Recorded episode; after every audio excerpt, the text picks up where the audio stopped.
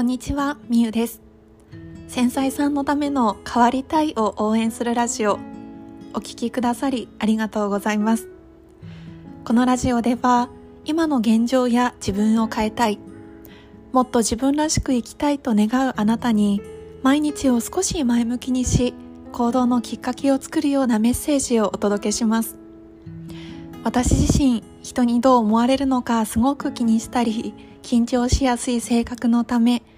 声が震えたり途切れて聞こえることもあるかもしれませんが、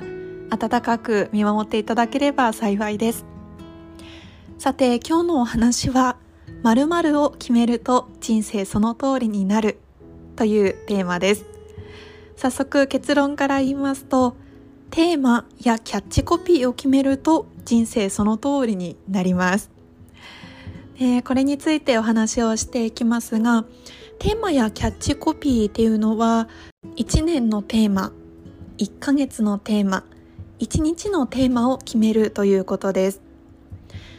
まあ、新年2023年明けまして15日が過ぎましたね。もう半分、1ヶ月の半分が過ぎてしまいました。早いですね。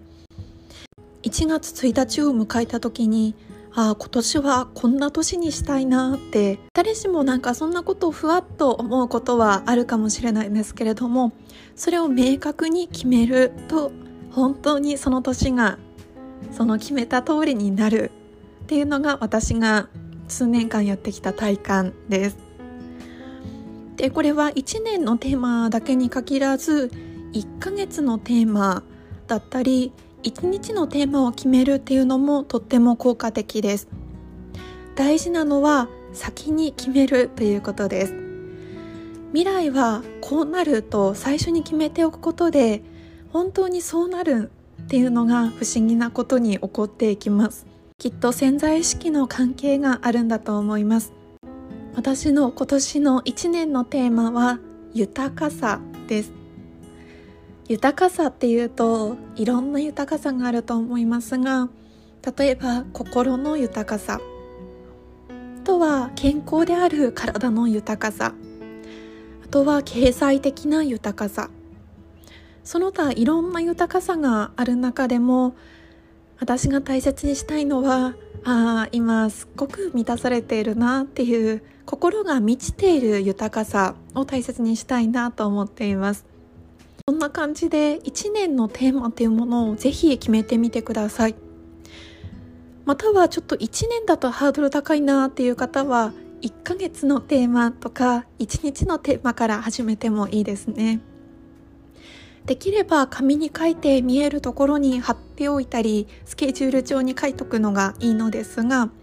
それがちょっとめんどくさいなっていう時は私は1日のテーマの場合は朝何にも書かずにただイメージをします。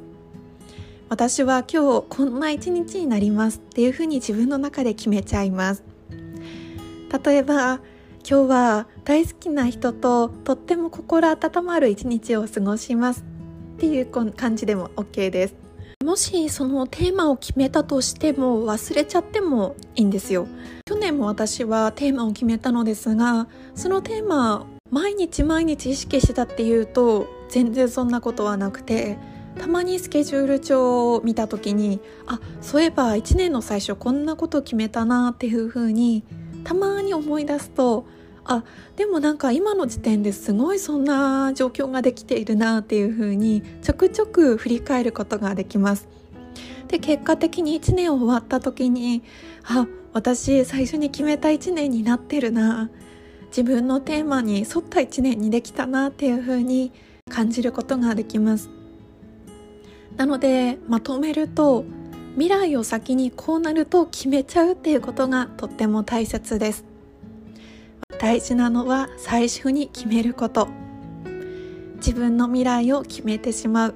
もうこうなりますっていうふうに想像してしまうっていうのがとっても大切です。ぜひあなたも今年の1年のテーマ、今からでも遅くないです。1年のテーマ、1ヶ月のテーマ、もしくは1日のテーマを決めて過ごしてみてください。